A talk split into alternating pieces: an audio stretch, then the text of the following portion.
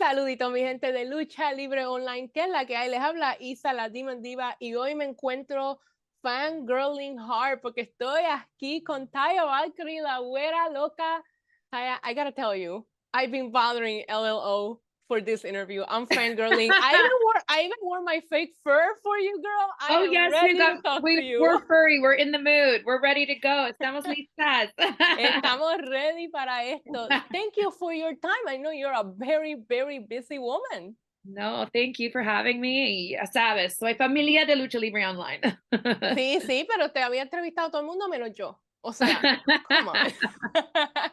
um, so I want to talk to you um, just to get started uh, with what you're doing in Impact. I am absolutely loving the Dead Dolls. I think you have el Dead Dolls Christmas spirit going on today. Yes. So uh, háblame un poquito de los Dead Dolls y, y, what is the mission that you guys have in Impact uh, right now?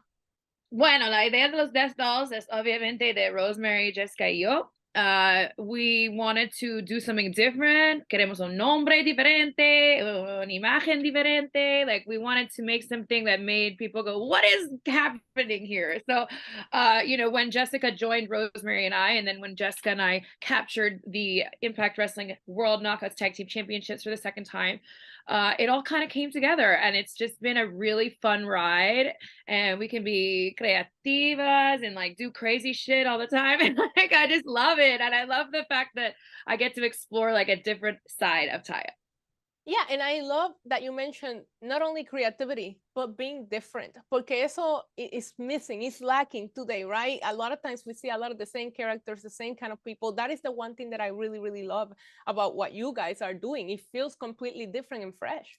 Mm-hmm. Yeah, I always compare it to, you know, when you're a little girl or a little boy and you have dolls or action figures or whatever, you don't want to have 10 Barbies of this that are the same. You want to you don't right. have 10 action figures that are the same or whatever it is that you play with. You want everyone to look different. And I feel like that's really important to have different girls that look different, different sizes, different hair, different skin color, different uh cultures, different languages, different everything, you know? And I just feel like uh we're just bringing a little gothiness and a little bit of darkness to to the impact uh, locker room and uh, it's just been a really fun ride for us so far yeah, it has. And and I wanted to stay on your time within Impact. I became a big fan of yours when you had your reign as the longest knockout champion in the history of Impact. You cemented your legacy as one of the greatest. and I saw you tweet some eyes emojis at Jordynne Grace the other day. So while I know that you're doing this dead dolls thing, is this something that's in the back of your brain, something that you want to go after? I mean, even though I'm a, uh, we're part, you know, I'm part of the Death Dolls and we are a tag team champions, I don't think that that should stop me from going after the Knockouts Championship. I don't think that that puts me in a box. If anything, it's just like, okay, so let's start collecting, you know, and getting to the top of this mountain within the Knockouts division. And we've, we're at the top of the Knockouts Tag Team division. Why can't I or Rosemary or Jessica go after the Knockouts Championship? Right, as a unit. And I gotta tell you, I feel like the Impact's knockout division is probably the best women division out there. And yeah, the competition is insane. Like what you guys are doing there is crazy. I become a fan watch every week because it is absolutely incredible. Yeah, and I'm just so thrilled that Impact really lets allows us our time. You will never see a pay-per-view with no women's matches or no or one it's there's normally multiple women's multiple knockouts matches as well as we're main eventing television on a regular basis. And i just it feels good to know that you have that support from the higher ups uh, from the creative team and from your fellow uh, wrestlers. So it's it's been a delight to be part of and not only that, but you are currently pretty much everywhere, not just Impact, MLW. We've seen you in, in NWA, AAA, te hemos visto en GCW, that one. I, I love that one, by the way. How are you managing your time right now? On top of that, you know, you have your fashion line. I know you had a short film. You're a fur mom. You're a wife. Please, how are you doing this? How much caffeine are you drinking, girl? Nunca tengo tiempo para dormir.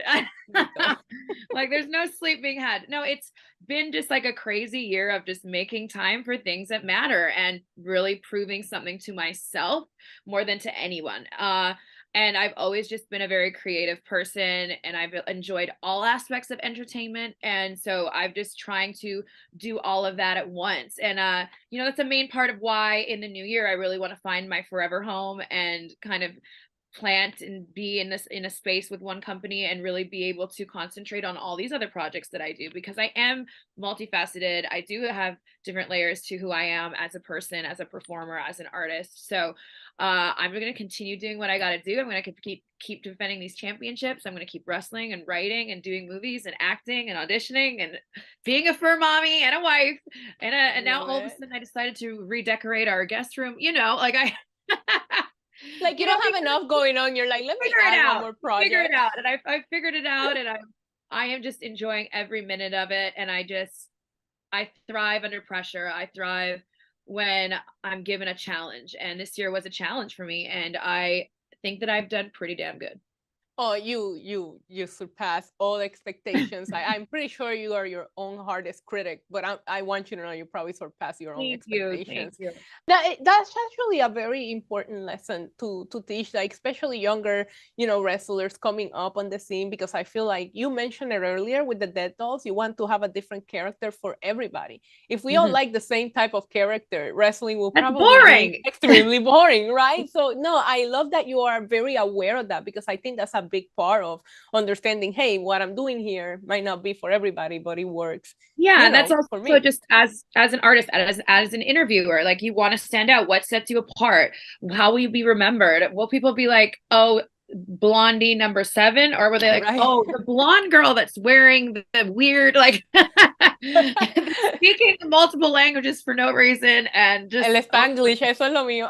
You know that's like what sets me apart. It's just my, my life experiences, and I want to use all those things to make up who I am on television and in life. Now we did see Presley make some appearances during your Franky Monet era. Are we gonna see Bowie or Presley make any appearances within the Death Dolls in Impact? I mean, Presley has been so Bowie was never in any or no, actually that's a lie. He was in one uh thing that I filmed during the pandemic because we had just okay. gotten Bowie and he was in one of my Real Housewives of Slamtown skits because he was just a baby. Uh, but Presley, I could definitely see making a return to the Death Dolls. He's a little hellhound. Uh, he's also just very well behaved and loves the camera and is easy to to train to do things and he just I, I swear you bring a phone out or a camera and he like looks at it like looks into it uh he and was Bowie's a star yeah, like Bowie's learning. He's turning three. He's getting better, but you know, like hopefully soon he can he can make an appearance. oh, I love it. We gotta dress him up in some little dark outfits. Like he's gonna oh, be yes, so they fun. have little bat wings and some like fun little things that I should just dress him up. Girl, Roman, I I turned Roman into a unicorn yesterday. Okay, so I know it's Presley has the unicorn outfit too, so I get it. um, and I know that you recently had a short film. It's being released in some places with with John. We're so excited about this project. You want to talk to me a little bit more about it? Yeah. So the Iron Sheik Massacre was written by John and I on our honeymoon. uh, we drank a lot of mai tais and had a lot of fun writing this project. I've always been a film of fan. Sorry, I've, I've always been a fan of horror and campiness and over the top. I mean, go figure. Uh, so I we we started writing this project together, and then we filmed it. It took about three and a half years in post production with the pandemic and everything that happened. Things really got uh, slowed down. But with that said, it has now entered film festivals across the across America. It won a you know, it debuted at the Los Angeles Film Festival and won an award for Best Horror Short. It is killing it in the festival scene and circuit. And then once we're done with that, we'll be able to give some updates on where you'll be able to stream it. And okay. I can't wait for people to watch it. And I can't wait for people to, to get a look into our crazy brains. Because it was so much fun to do. It was so much work but seeing it on the big screen for the first time really was so special and hearing my friends laugh and hearing people just enjoying something that we worked so hard on for the first time was really so special. So I will hopefully have some information on the streaming platform that we will be picking very soon uh, for everybody.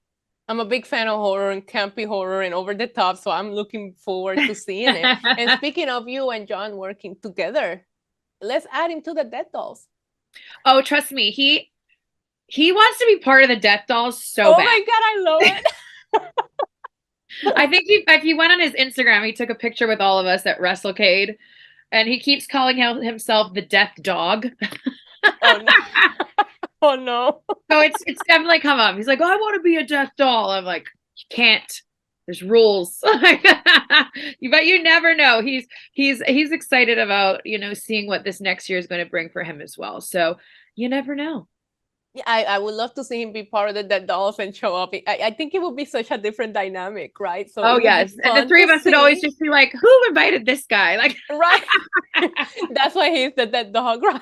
Yeah. um, how how how do you guys go about not only like bouncing ideas off each other when it goes to this crazy, you know, lifestyle that you both live but you talked about you know the, the, times of the world that things that were going on being released going through that together how do you guys come out stronger and how does that help the relationship I mean, just like anything and, and everyone, like when you go through these really hard times, it is hard. It's not easy. And, you know, it can be a struggle, but we were both there for each other and we both reacted to things differently. And, you know, I'm more of a like, oh my God, I need to work. I need to do something. And he just is more like, he'll more like sit and think about it. So we're very different that way. But we both were there for each other. And now, especially like a year later, looking back and like everything that's happened, we're in such a good place uh as a as you know a married couple but also just as creatives and right. he helps me with so many things and you know i he's my biggest fan and i'm his biggest fan and no matter what we're just gonna dust each other off and keep going because you're always that's just what life is. And sometimes it's up and sometimes it's down and sometimes it's backwards. So you just right. kind of have to go with it and you can't let these negative experiences or something that you may think as negative in the moment that could eventually turn positive uh, affect you in negative ways well, you guys are couples goals. I, I absolutely love seeing the two of you together, and I hope to see him as a dead doll. Please let him know that I still cry over his Survivor elimination. I'm a big Survivor fan, and he got sent home on a bullshit move. I know the double elimination was so yeah. bad. Oh my god. so, anyways, uh, going back to Impact, and I know you've been doing this since uh, 2010. Uh, you were trained by Lance Storm. What do you? What is still for you in your goals, right? Because you've been doing this for a while, but there has to be some dream matches, some things that you want to accomplish that are still left for you. I mean, I think that my goals change all the time. I love that. because that's just me. Um, I mean, I just want to keep evolving and changing and becoming more layered performer and artist. And, you know, as we moved into 2023, you know, I definitely want to, like I said, find my home find a place where i can have my roots and and grow. That sounds so corny but it's true. Uh but yeah i just want to like just really concentrate on the things that matter to me the people that matter to me and use my time as wild, wise, wisely and as efficiently as possible and just continue to make art through wrestling through writing through fashion through through movies, through everything. So those are my goals. I don't really have necessarily have a specific in mind, uh, but it's just to continue to grow and grow on the momentum that I've had and be able to continue to represent Lucha Libre, be able to, you know, retain my Reina de Reinas championship and go to AAA all the time, be in Lucha Vavoom, continue to be, you know, the knockouts tag team champion and beyond. I would love to be the knockouts champion again. Like I said, I would love to be the media multimedia champion. I have so many goals, but I just, so it's just, I can't make it like a specific one thing. Right. Right. So basically you just want to take over the world. Yes, I mean, if that's too much to ask. Taya, I want to thank you so much for your time. Like I said, I'm really enjoying what you're doing with the Dead Dolls. And the people here from Lucha Libre Online pueden ver a Taya en Impact Wrestling todos los jueves. Van a tener Winter Warfare en Florida. ¿Saben cómo conseguir los tickets? Diciembre. La próxima semana. La próxima semana vayan para allá, para el calentón de Florida. Y también Hard to Kill viene el viernes 13 that's fitting for the Dead Dolls. So I'm looking forward oh, to yes. see It's qué van a hacer los Dead Dolls el viernes 13. Taya, once again, muchas gracias. Y para ustedes, los fanáticos de Lucha Libre Online, yo soy Isa, la Lucha Libre, y hasta la próxima vez. Adiós. Adiós.